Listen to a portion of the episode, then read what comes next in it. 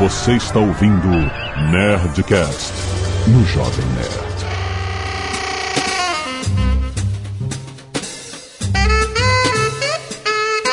Lada, lada, lada, nerds! Aqui é Alexandre Antônio, Jovem Nerd. Quem não chora não mama. Aqui é Sandro Magaldi, do meusucesso.com. Vamos aprender a negociar. Aqui é Renato Hirata. A minha frase que eu tenho é sobre Sun Tzu, sobre a arte da guerra, que diz o seguinte: bata na fraqueza, mas não bata na força. Aqui é a Zagal e eu sempre aperto. É, sempre aperta. Deixa no ar. Sempre aperta. E ó, esse negócio de você sempre aperta é bom e é um dos temas que a gente vai discutir aqui sobre essa Ah. história da negociação ganha-ganha. Ah. Verdade ou mito? É ver... Ó, boa! Eu quero saber. Se existe o ganha-ganha, win-win, numa negociação ou não? Isso que a gente vai falar hoje no Nerdcast Empreendedor. Um dos conceitos mais importantes da vida de um empreendedor, que é saber negociar, rapaz. Outro dia a gente tava falando aqui de negociação e a gente falou assim: olha, se você vai negociar, a gente tá comprando negócio, aí vai negociar pra comprar um negócio, se você vai com tudo, você tem que estar disposto a, a largar o negócio, se, se o cara não fechar, entendeu? Não pode, ah, então eu só compro por isso. O cara fala, não, aí você, ah, então tá bom, então tem que sair. o tudo é nada. Eu quero saber se isso é saudável ou não. Vamos bater esse papo que vai ser muito interessante, vai ajudar muita gente.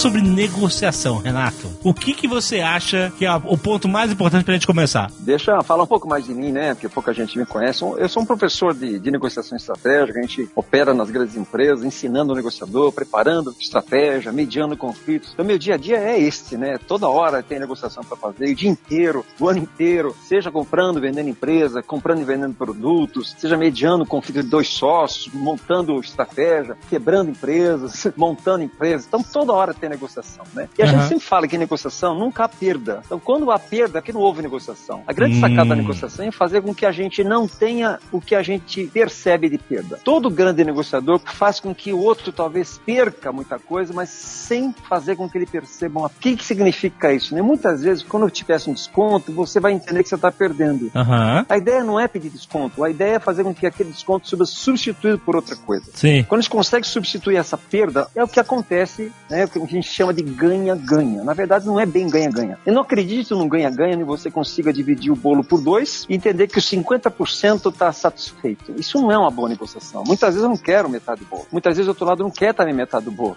Sim. Então, ganha-ganha para mim é uma, vamos dizer para mim, é uma ilusão, uma ilusão na negociação. É um conceito bonito, é um conceito idealista, mas os grandes negociadores não usam uma estratégia do ganha-ganha. Usam a estratégia do ganha-perde, mas quando perde, eles recompõem a perda com ganho. Então, dá a impressão que é ganha-ganha, mas no fundo não é. Mas deixa eu perguntar uma coisa. É claro que a gente, existem tantos tipos de negociação diferentes. Existe a negociação de você, sabe, você comprar um negócio, até você comprar, sabe, lá, um carro, ou alguma coisa que você quer. Ou até serviços, né? Se você negocia em troca de serviços, prestador de serviços, esse tipo de coisa. É o que eu mais negocio, inclusive. Sim, exato. E aí o que acontece? Nós temos como princípio sempre chorar.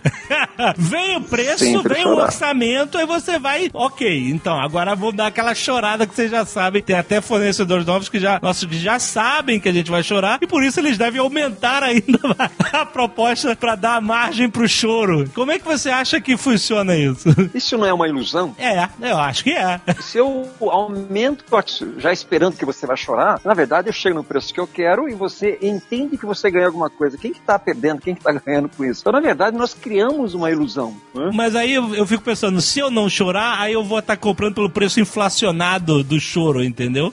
então o Exato. choro é pra anular o preço inflacionado do choro. Como o Sandro falou, né, eu fiz uma pesquisa muito profunda sobre o negociador brasileiro. Né? O negociador brasileiro e grande parte do negociador latino, o negociador árabe também, você vai entender direitinho como é que eu, por que, que um cearense vende uma rede de, de descanso por 200 reais e, e essa rede sai por 20 reais. Então, grande parte de nós tem essa questão da barganha. Parece parece que eu preciso barganhar para entender que eu tive algum ganho. Isso é cultural no Brasil, cultural em países árabes e cultural na América Latina como um todo. Isto não é cultural no Japão, é cultural na China. Então tem alguns países pelos quais essa barganha de chorar, muito pelo contrário, isso é falta de respeito até. Né? Aham, Então, aham, dependendo da cultura que você tá, o choro é válido aham. do jogo da negociação e tem culturas que isso ao contrário, que se você começar a barganhar, o outro lado percebe que você não está respeitando o preço que ele colocou lá. Então tem que tomar muito cuidado quando a gente vai para o mercado internacional e achando que todo mundo é, barganha, todo mundo Sim, chora. Não é assim sim. para qualquer país, né? Sim, é verdade. é Isso no verdade. Brasil é mais, é mais frequente, Irata? O brasileiro tem esse hábito? O, bra- o brasileiro tem esse hábito para dar essa percepção de ganho, né? Você vai ver grande parte de um comprador de empresa, né? Ele fala assim pro chefe dele, ó, chefe, estava a mil reais e eu consegui um desconto de 800. E, e baseado nesses 200 reais de, de saving, de desconto que ele teve, ele é bonificado. Então parece que saving para Claro. o comprador é aquilo que ele economiza baseado no preço referência, no preço que ele conseguiu. Isso é uma grande ilusão, é uma ilusão total isso aí. Ô Renato, agora o que você está trazendo é que existe um componente emocional de percepção na negociação que é fundamental, né? Sim, grande parte de nós né, acha que uma negociação é sempre racional. O último livro que eu escrevi sobre negociação foi sobre como fazer uma proposta irresistível para alguém. Né? É, é, grande parte do executivo nacional entende que as decisões sempre são racionais, mas a gente esquece que a gente é um todo. A gente tem uma integração de racionalidade com emoção e com instinto. Nós temos uma integração de três sistemas. É um sistema primordial que difere nós do- de um animal. É o sistema cognitivo, o segundo sistema o sistema emocional e o terceiro sistema é o sistema instintivo. Algumas vezes, na decisão, nós tomamos uma decisão por instinto. Sim. E a decisão é por sobrevivência, né? não é por emoção também. Então, eh, a gente sempre acha que a racionalidade está acima de tudo. Se eu vou dar um exemplo para você, por exemplo, suponha que teu filho, claro que eu não vou falar que isso, tomara que isso aconteça, suponha que teu filho tenha um problema, né, de vida ou morte, e você vai vender o teu carro. Por quanto você vende o teu carro? Então, É. quando, quando a gente vai vender o carro por um motivo que, Aham. na verdade, afeta toda a nossa racionalidade, nós tomamos uma decisão que é para resolver um problema. É verdade. Ou então, quando você vai comprar um negócio que você quer muito e você não tem margem é. pra. É um problema. Você vai querer Não tem comprar. margem. A emoção tá Exato. muito forte, Então, né, cara? Então tem duas questões na decisão, que é o precisar e querer. Precisar e querer são coisas diferentes. Quando você precisa, é porque você tem um problema bem localizado. Quando você quer, não tem nenhum problema localizado. Quando eu unir o precisar com o querer, você vai tomar uma decisão irracional, completamente irracional. Uhum. Né? Então, como que uma proposta se torna irresistível? Quando eu conseguir impulsionar o teu processo decisório, travando todo o processo cognitivo. Eu travo tua razão. Certo. Eu travo o teu racional. Aham. né? Então, tem gente que acha assim, não, eu sou super racional, super racional. Ninguém é super racional. Principalmente quando tomam decisões importantes para nós. Quando é importante para nós, provavelmente aquilo não é uma decisão racional. Então é por isso que às vezes a gente tem que separar muito bem o papel do negociador, porque o papel do negociador às vezes defende a empresa. Agora a pessoa defende a pessoa. Então se a gente juntar a defesa da pessoa mais a defesa da posição que ela está ocupando, isso cria um estresse do cão. A gente, chama de dissonância cognitiva. Essa confusão entre o que, que eu estou defendendo faz a pessoa entrar em estresse e é aí que você fica na mão de um grande negociador. O grande negociador tem a habilidade de causar um estresse entre razão, emoção e instinto. Essa confusão faz com que você não sabe o que fazer e o negociador te faz a proposta e você vai aceitar de qualquer forma essa proposta. Mas como é que você poderia se resguardar de uma armadilha emocional, ou então de você mesmo não ser afetado, ou ser afetado menos pelo emocional? É, pois é. Então, de novo, falando um pouco de cultura, né? O brasileiro não consegue esconder isso. Você estampa rapidamente no teu olho, na tua forma, na sua suderese, na- no seu tremor da pupila, um tremor de corpo, que você está realmente numa urgência intensa. Aham. O japonês já consegue segurar muito bem, o alemão consegue segurar, o inglês consegue segurar, o norte-americano razoável. É mesmo? Consegue ter um pouco de racionalidade. Eu sempre achei que os americanos eram muito bons de negociação. São bem diretos. É, os americanos são bem, não diria estratégicos, né? Mas são pessoas que não perdem muito tempo, né? Com amenidades, né? E Sim. o brasileiro perde tempo com amenidade. Sim. Mas demonstra temor, demonstra medo, como nós também. né? Hum. Só que se prepara tanto para que aquilo não aconteça. Mas como você está perguntando, Alexandre, essa é uma armadilha humana. Quer dizer, mesmo eu não a representando para você, os bons negociadores conseguem pegar isso, são sinais subliminares que a gente apresenta, que de tanto fazer leitura de comportamento, a gente saca mesmo você não falando. Certo. E quando você apresenta essa informação sem falar, fica pior ainda, porque eu sei que você vai aceitar a proposta. Agora, eu acho que os principais aprendizados aí dessa conversa é como Alexandre, Dave, Irata, como nós, via de regra, não nos preparamos para entrar numa negociação, né? Como nós, via de regra, entramos numa negociação de corpo aberto, sem É. analisar o contexto, sem se planejar, sem entender o contexto do interlocutor. O que acontece Uhum. é que normalmente é assim que funciona, né? É, e na pesquisa, né, Sandro? Na Sim.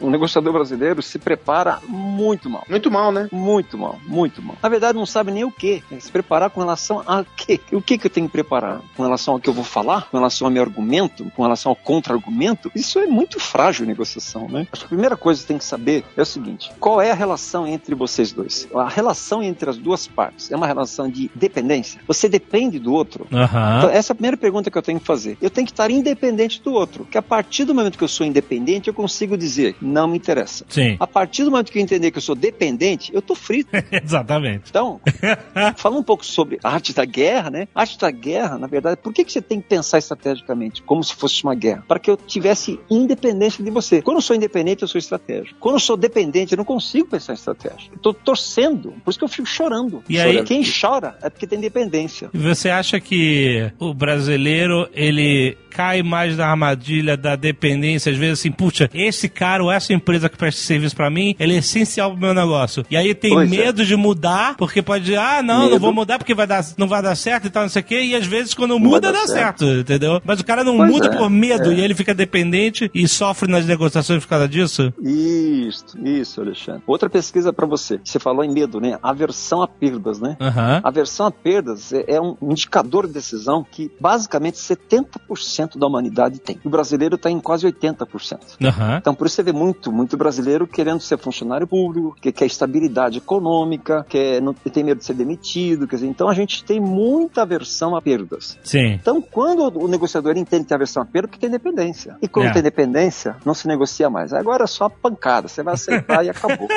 É verdade. Né? É Você verdade. sabe que, Alexandre, tem um autor que o Irata também gosta muito, e quando eu estive na HSM eu tive a oportunidade de estar com ele várias vezes, que é o Robert Cialdini, né, Irata? Hum, que é perfeito. muito bom. Ele falou uma frase, uma ocasião que eu estive com ele num evento que marcou muito, que ele disse o seguinte: numa negociação, numa relação, muitas vezes a percepção que o seu interlocutor tem, o medo que ele tem de não estar com você é mais poderoso do que o benefício que ele enxerga de estar, entendeu? Aham. Quer dizer, o risco percebido de não estar com você é mais mobilizador do que o valor que ele vê em estar. Isso leva a uma reflexão de em que medida você tendo essa independência, você tem que mostrar ele o risco dele não estar ou não aceitar a sua proposta, né? E a gente faz Perfeito. exatamente o contrário muitas vezes, né? A gente só foca Exato. nos benefícios, né? Então, uma estatística para vocês. Se você perguntar para brasileiros se eles fazem seguro de carro, você vai ver que assim, as pessoas que não fazem seguro é porque não tem dinheiro para comprar o seguro. Grande parte das pessoas podem comprar um carro, fazem seguro lá quando estão comprando o carro, né? Por Aham. que tanto medo? Se você pensar bem, existe um risco muito pequeno de você ser roubado. Claro, depende se você mora no Rio de Janeiro ou não. Mas É. dependendo da, da- Dependendo de que área que você está, o risco é de 0,1%, 0,2%. E você não, não, não presta atenção nisso. E você não consegue trabalhar com probabilidade de perda. O teu medo é tão grande que você fala assim, eu posso ser esse 0,1%, então é melhor eu fazer, fazer um seguro. Uhum. Agora, por que que isso acontece? Acontece porque a gente não sabe tomar decisões direito. A gente não consegue colocar números de impacto para cada decisão que a gente vai tomar. Isto é preparação estratégica. Nós no Brasil temos pouca informação para tomar uma decisão mais precisa. É por isso que a gente toma decisão baseada na experiência. Por experiência do passado não traduz a experiência do futuro. Uma decisão que você toma hoje vai ter impacto no futuro, não é impacto no passado. Então nós não sabemos tomar decisão. Então esse é um fato. Em toda a pesquisa que eu fiz de negociação no país, as empresas no Brasil não têm histórico. As empresas no Brasil não têm tendência. As empresas no Brasil não sabem trabalhar com database. Então quando vão para negociação, vão com a cara e coragem, vão tentando, né? Tentando ver qual seria a melhor oferta, qual seria a melhor alternativa. E grande parte delas erram. Erram bastante. Eu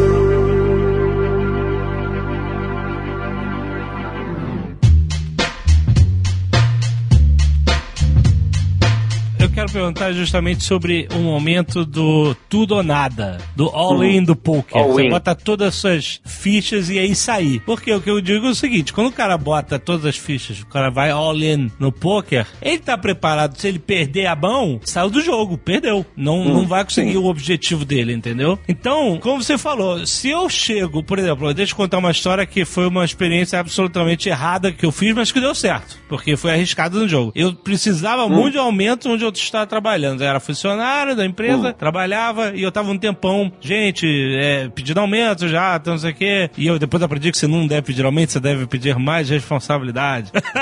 mas eu tava lá pedindo, pedindo aumento e tal, não sei o quê, a gente tava muito tempo sem reajuste nem nada, e os caras, jogo duro, não, não dá, não dá, não dá, não dá. E aí eu falei, cara, eu enchi tanto, tava de saco cheio de trabalhar onde eu estava, que eu falei, cara, é tudo ou nada. Eu falei, olha, eu recebi uma proposta da Globo, que tinha um amigo que trabalhava na Globo, então eu sabia quanto é que eles estavam pagando. Então eu recebi uma proposta de tanto na Globo e eu vou pra lá, mas eu, quer dizer, se vocês quiserem fazer uma contraproposta, tudo bem, entendeu? Mas eu realmente eu tô muito inclinado aí. Mentira, mentira! Mentira, cara duro, nariz crescendo na frente do chefe.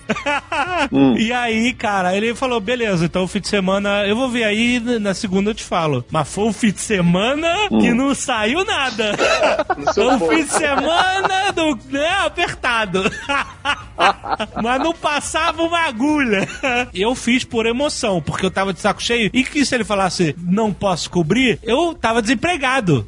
Entendeu? Então, por- porque eu tava de saco cheio, achei que valia a pena o risco, né? Mas, mas não valia, porque eu podia estar desempregado sem perspectiva nenhuma de ter outro emprego. E aí, na segunda, eles Entendi. cobriram. Aí, ah, beleza, vamos cobrir. Aí foi um uau, alívio. Inacreditável. Cara, foi uma, eu, eu tava andando com o pé no ar depois que o cara me falou. De tanto ali, tão aliviado que eu. E me senti poderosíssimo. Ah, sou poderosíssimo. A negociação da vida ou morte. Me senti vencedor, entendeu? Mas foi uma estupidez. Se você racionalizar, um, foi um movimento estúpido porque eu Tá. poderia ter perdido tudo ali. Eu blefei, eu, eu sem nada na mão.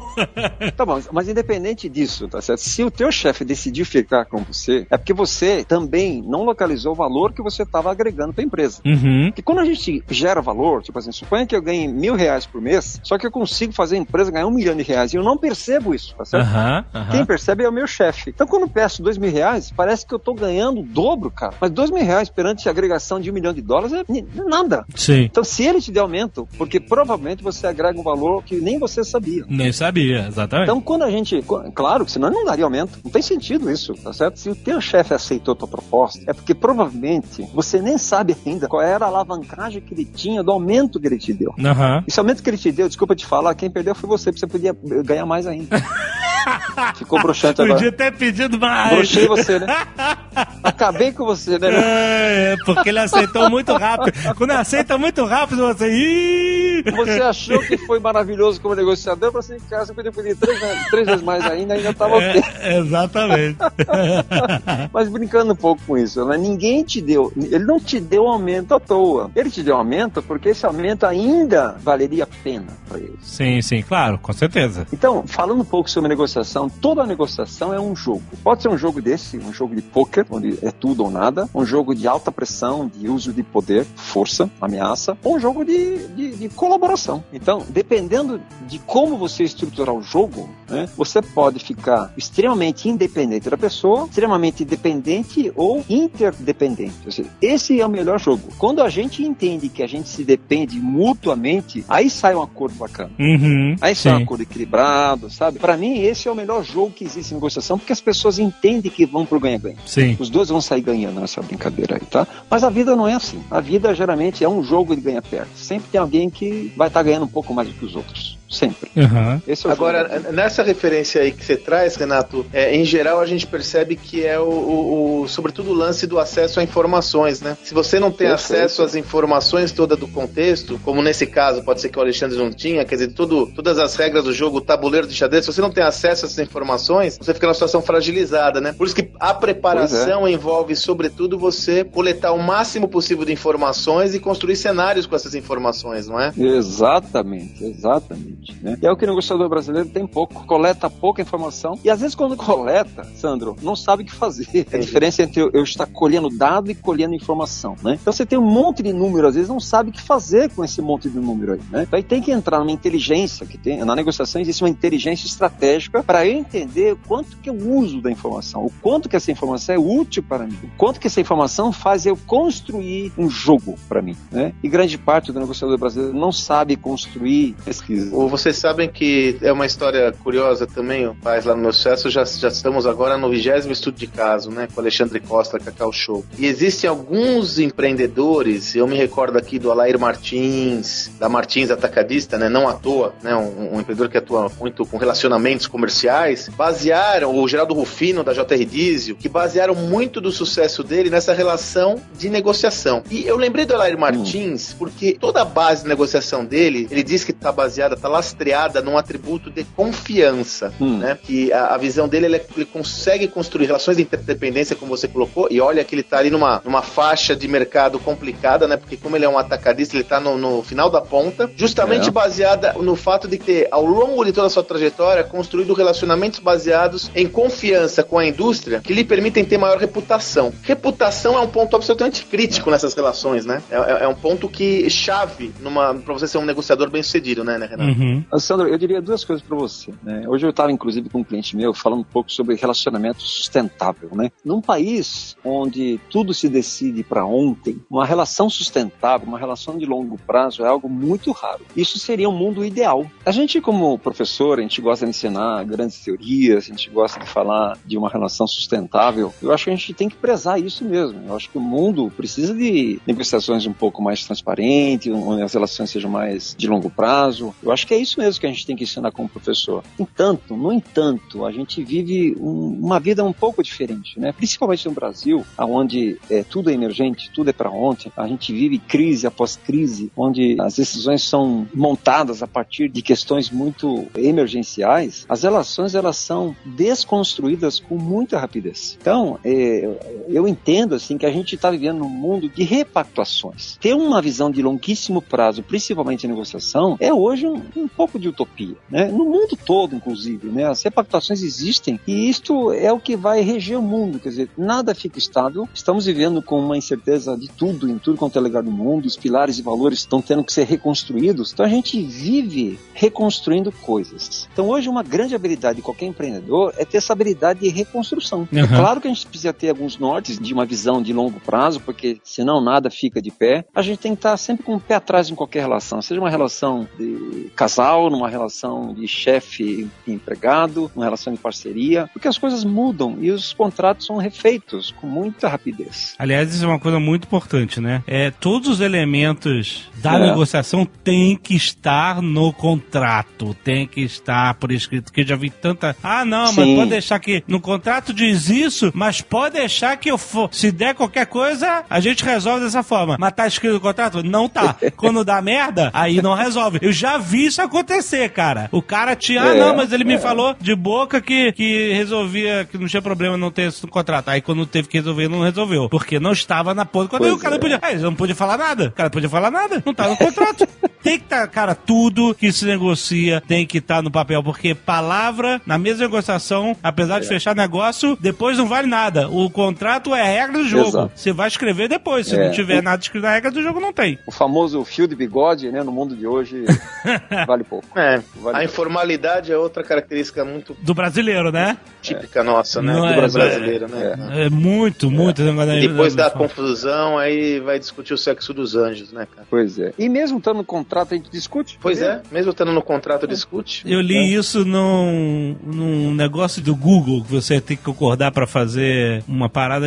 O Google mesmo falando assim: então, quando as pessoas estão fazendo negócio, todo mundo é gente boa, todo mundo é amigo, É, todo mundo tá mundo é e tal. Depois que dá merda, Não tem mais. Então, acho que assim, todo mundo é amigo até que alguém te processe. É bem isso assim. né? Verdade. E aí, Verdade. cara, pra impedir que né? isso é coisa que você. Ah, mas o cara é meu amigo e tal, isso aqui, cara, bota escrito, cara. O que vocês negociaram. E o mais descritivo possível, né, cara? É assim, porque Uhum. os contratos às vezes são muito difíceis, que eles vêm com uma linguagem jurídica que é difícil da gente compreender sem um advogado. É óbvio que a gente tem que ter sempre um advogado, tá lá. Mas eu acho que Uhum. mesmo um contrato tendo que ser uma coisa formal, uma definição das regras da relação formal, eu acho que mesmo assim eu sempre prezo pelo contrato mais claro possível, com linguagem simples. Sim. pode ter linguagem rebuscada para o advogado entender, mas eu acho que tem que ter uma linguagem simples para que todas as pessoas entendam perfeitamente o que está sendo negociado lá. Exatamente. Você sabe que tem casos aqui, por exemplo, né, que eh, de bancos, bancos e seguradores, não vou citar o nome aqui, Aham. que primeiro se conversa entre dois proprietários, um banqueiro e um dono da seguradora, para ver se há sintonia, sinergia ou não. Aham. Fechado o acordo, que aí está fechado o acordo, aí entram os advogados. Sim. Porque se você faz ao contrário, se você faz ao contrário, realmente a coisa não sai. Porque fica um rebuscamento de coisas eh, jurídicas e legais Sim. e se emperra tudo, tudo se emperra. Eu acho Sim. que o acordo ele tem que existir, né? Eu acho que independente termos jurídicos que você vai colocar no contrato depois, mas eh, o acordo é, é algo que a gente se confia, para eu confio em você, confio que você está falando. Agora vamos colocar isso numa linguagem mais formalizada. Não é mais você que está em ação. Agora são caras que Uhum. que tem a competência técnica de escrever um contrato. Mas o acordo já existiu. Você saberia explicar pra gente a diferença de um contrato formal para um contrato de gaveta, que é um termo que a gente usa, contrato de gaveta? O que que é um contrato de gaveta? O contrato de gaveta é aquele que não pode ser colocado no ar. Por isso que é um contrato de gaveta. Mas essa figura, essa, essa figura legal do contrato de gaveta, ela na verdade é uma- um acordo entre as partes. Então, é, Porque ele tá na gaveta. acordo. Se algum dia alguém pega ele da gaveta e joga ele num tribunal, ele vale. então, pois é. Porque Qual a diferença? o contrato então? de gaveta ele tem firma reconhecida. Quando você fala assim, vamos fazer um contrato de gaveta, você tá dizendo assim, a gente tá fazendo esse contrato pra gente se garantir, mas a gente não vai mostrar Só. no juiz, ok? Aí o outro fala, ok. Isso, é isso aí. A não ser o dia que eu preciso mostrar, aí eu vou mostrar. É Exato, isso. né? É isso. O É dia isso. que dá merda, você vai É, secar. não, é, senão você não faria o contrato, entendeu? Então, pra que colocar na gaveta? Contrato. É, esse negócio de contrato de gaveta é malandragem. Não, mas é que eu queria entender exatamente a diferença. entendeu? Qual a Não tem diferença? Se você fez um contrato e ele tem firma reconhecida, É contrato, Brasil, não é? que é assim que funciona normalmente. Você só é, não tá cadastrado. é, Não tá exato. cadastrado. Você só não levou esse. isso, né? Mas muitos contratos são de gaveta, teoricamente.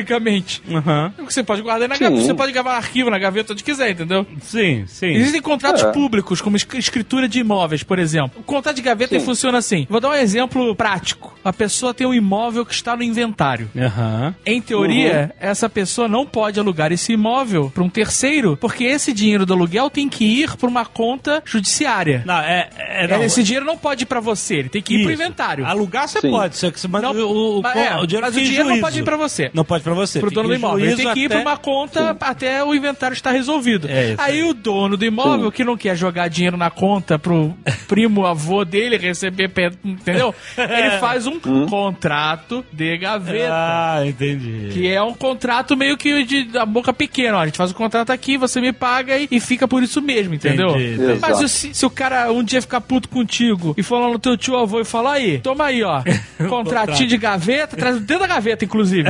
Com, com todos os depósitos que ele fez, acabou. Sim, você pode apresentar o juiz e, e aí o juiz vai É, interpretar o que entendeu? no contrato, né? Vai, você Isso se ferrar no final. A melhor maneira é fazer tudo direito. Existem dois termos interessantes que a gente fala do que é legal do que é moral, né? Aqui no Brasil você vê esses vários lava-jatos que tem. A atitude de defesa, por exemplo, de um político perante a lei, mesmo cometendo um crime, às vezes pode ser uma atitude legal. Aham. Ele está sendo protegido através da lei, da proteção do político. No entanto, é uma atitude imoral. Então, Aham. existem questões num contrato que são legais, mas são imorais. né? O que, que pega na relação? O que pega na relação não é o que é legal. O que pega na relação é o que é imoral. Aham. Quando a gente estrutura um- um- uma estratégia de negociação e a gente nota que o outro lado perdeu dinheiro, mas o outro lado percebeu que aquilo foi legal, ele pode reconhecer que foi justo. Agora, quando a gente estrutura uma negociação onde ele sai perdendo, mas ele entende que aquilo foi imoral, moral, você ganhou o inimigo para sempre. então, então, existem algumas questões que você pode ser um cara, um de, grande defensor, você se baseia na lei para defender, mas você muitas vezes não foi moral naquela questão, sabe? Então, o que, que é moral e o que, que é legal num processo de negociação? Você tem que perceber muito isso, porque aqui no Brasil a gente confunde muito a pessoa com o problema que a gente está lidando. Então, o problema, ele não tem emoção, mas as pessoas têm emoção. Quando a gente confunde a pessoa com o problema, provavelmente você tem inimigo para sempre uhum. e vai ter revanche na frente. Uhum. É isso que a gente tem que tomar cuidado aqui no Brasil, sabe? A ideia é preservar a relação, Sim. mesmo ele saindo perdendo. Sim. O perder não significa que você transformou aquela batalha numa batalha eterna significa simplesmente que acabou alguma coisa baseado em coisas que você entende que foram justas, que foi justo. Certo? Sim. Então existem muitos acordos que você pode não ter sido legalmente amparado, mas foi moralmente amparado. E as pessoas reconhecem aquilo de uma forma positiva. Então é muito diferente negociar aqui no Brasil do que negociar em qualquer outro lugar. Aqui a gente leva muito em consideração o que é imoral, o que, que é moral. 10%,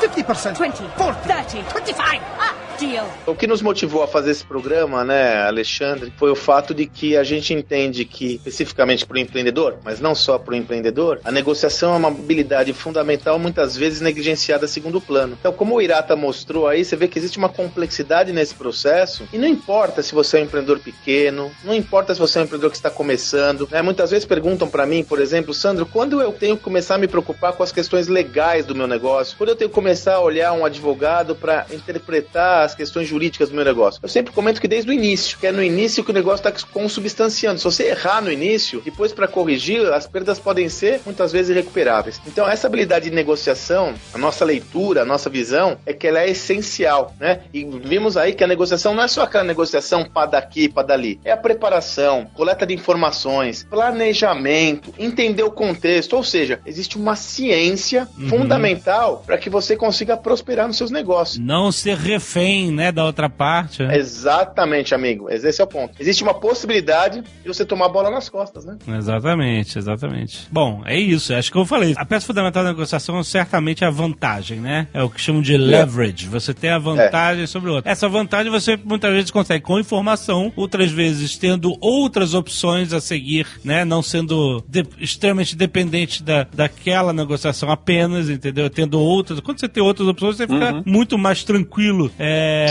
na hora da negociação, né? Você não fica, é, você não cai na pressão daquele desespero de que você tem que fechar e tem que aceitar tudo. Então essas certamente são coisas que são vantajosas para qualquer negociação antes dela começar, né? O Sun Tzu falava que você derrotava o seu inimigo antes da batalha começar, né? Com tudo isso, com sem todas lutar. as técnicas de informação, sem, sem lutar. lutar. E não que você esteja negociando com um inimigo, isso é só um metáfora de Sun Tzu. É, na verdade, toda negociação que eu faço eu considero a pessoa meu inimigo.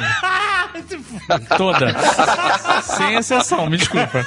Cê, não, eu vou pra matar. Eu vou pra matar, meu irmão.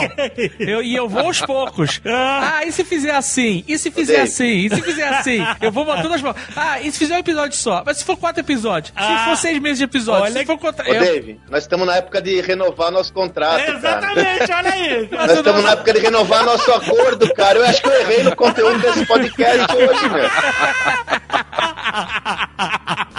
Na hora de renovar, o cara abriu coração aqui, cara. Ô, Dave, eu vou colocar o Renato pra negociar com você. Eu vou delegar ao Renato a negociação da nossa renovação. A nossa Muito dança bom. já tá ensaiada. Ou assim. então eu vou negociar com o Alexandre. É melhor, o Alexandre tem coração mole. Tira o Dave da parada e negocia só com o Alexandre. o Alexandre é bonzinho. o Dave, só pra te dar um, uma boa notícia pra você. Você sabe que eu estudo muito negociação. Uma das coisas que eu estudei é como é que as pessoas milionárias negociam. As pessoas milionárias negociam entendendo que eles estão no tabuleiro de xadrez e o jogo é de ganha-perde. O jogo é baseado na filosofia, sabe de quem? Ah. Maquiavel. Nossa, Maquiavel. olha aí, nada que eu gostou. Então, essa, é claro, é, é, claro né, que você não é um cara maquiavélico, né? Mas não. essa é uma estratégia. Não ouve isso, não, vezes...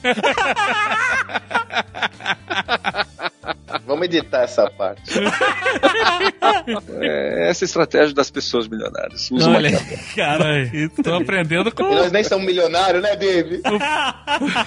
o Flávio é, eu tô aprendendo com ele. Negocia com ele então. eu não. Porra, o Flávio veio com O tudo. Flávio veio aqui jeitinho mole dele, quando vê já tá sem calça, sem nada. Já levou tudo. Sem nada, cara. Quando você vê, Já foi. Sabe o que, que a gente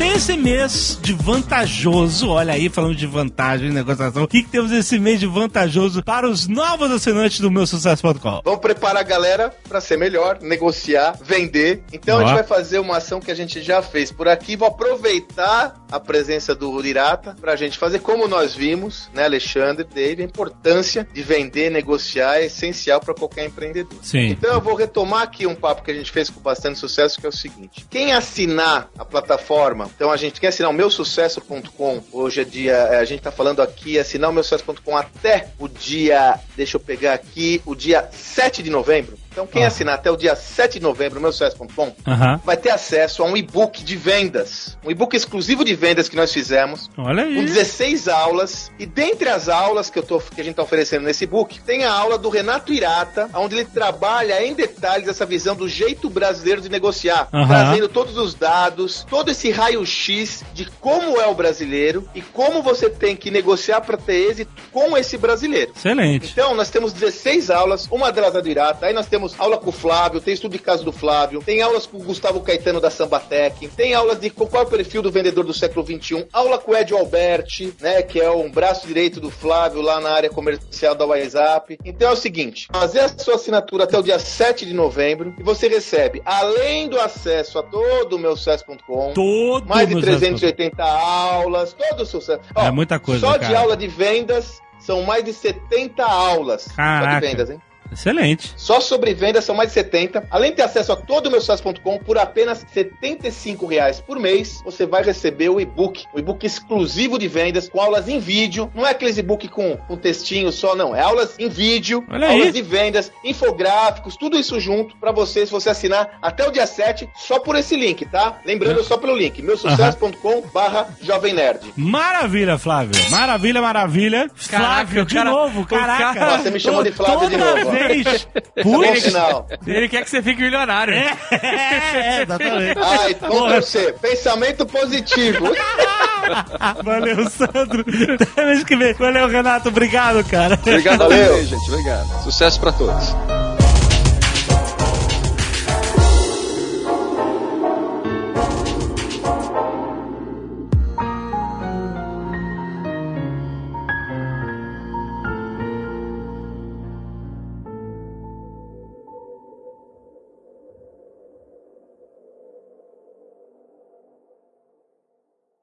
Este Nerdcast foi editado por Radiofobia, podcast e multimídia.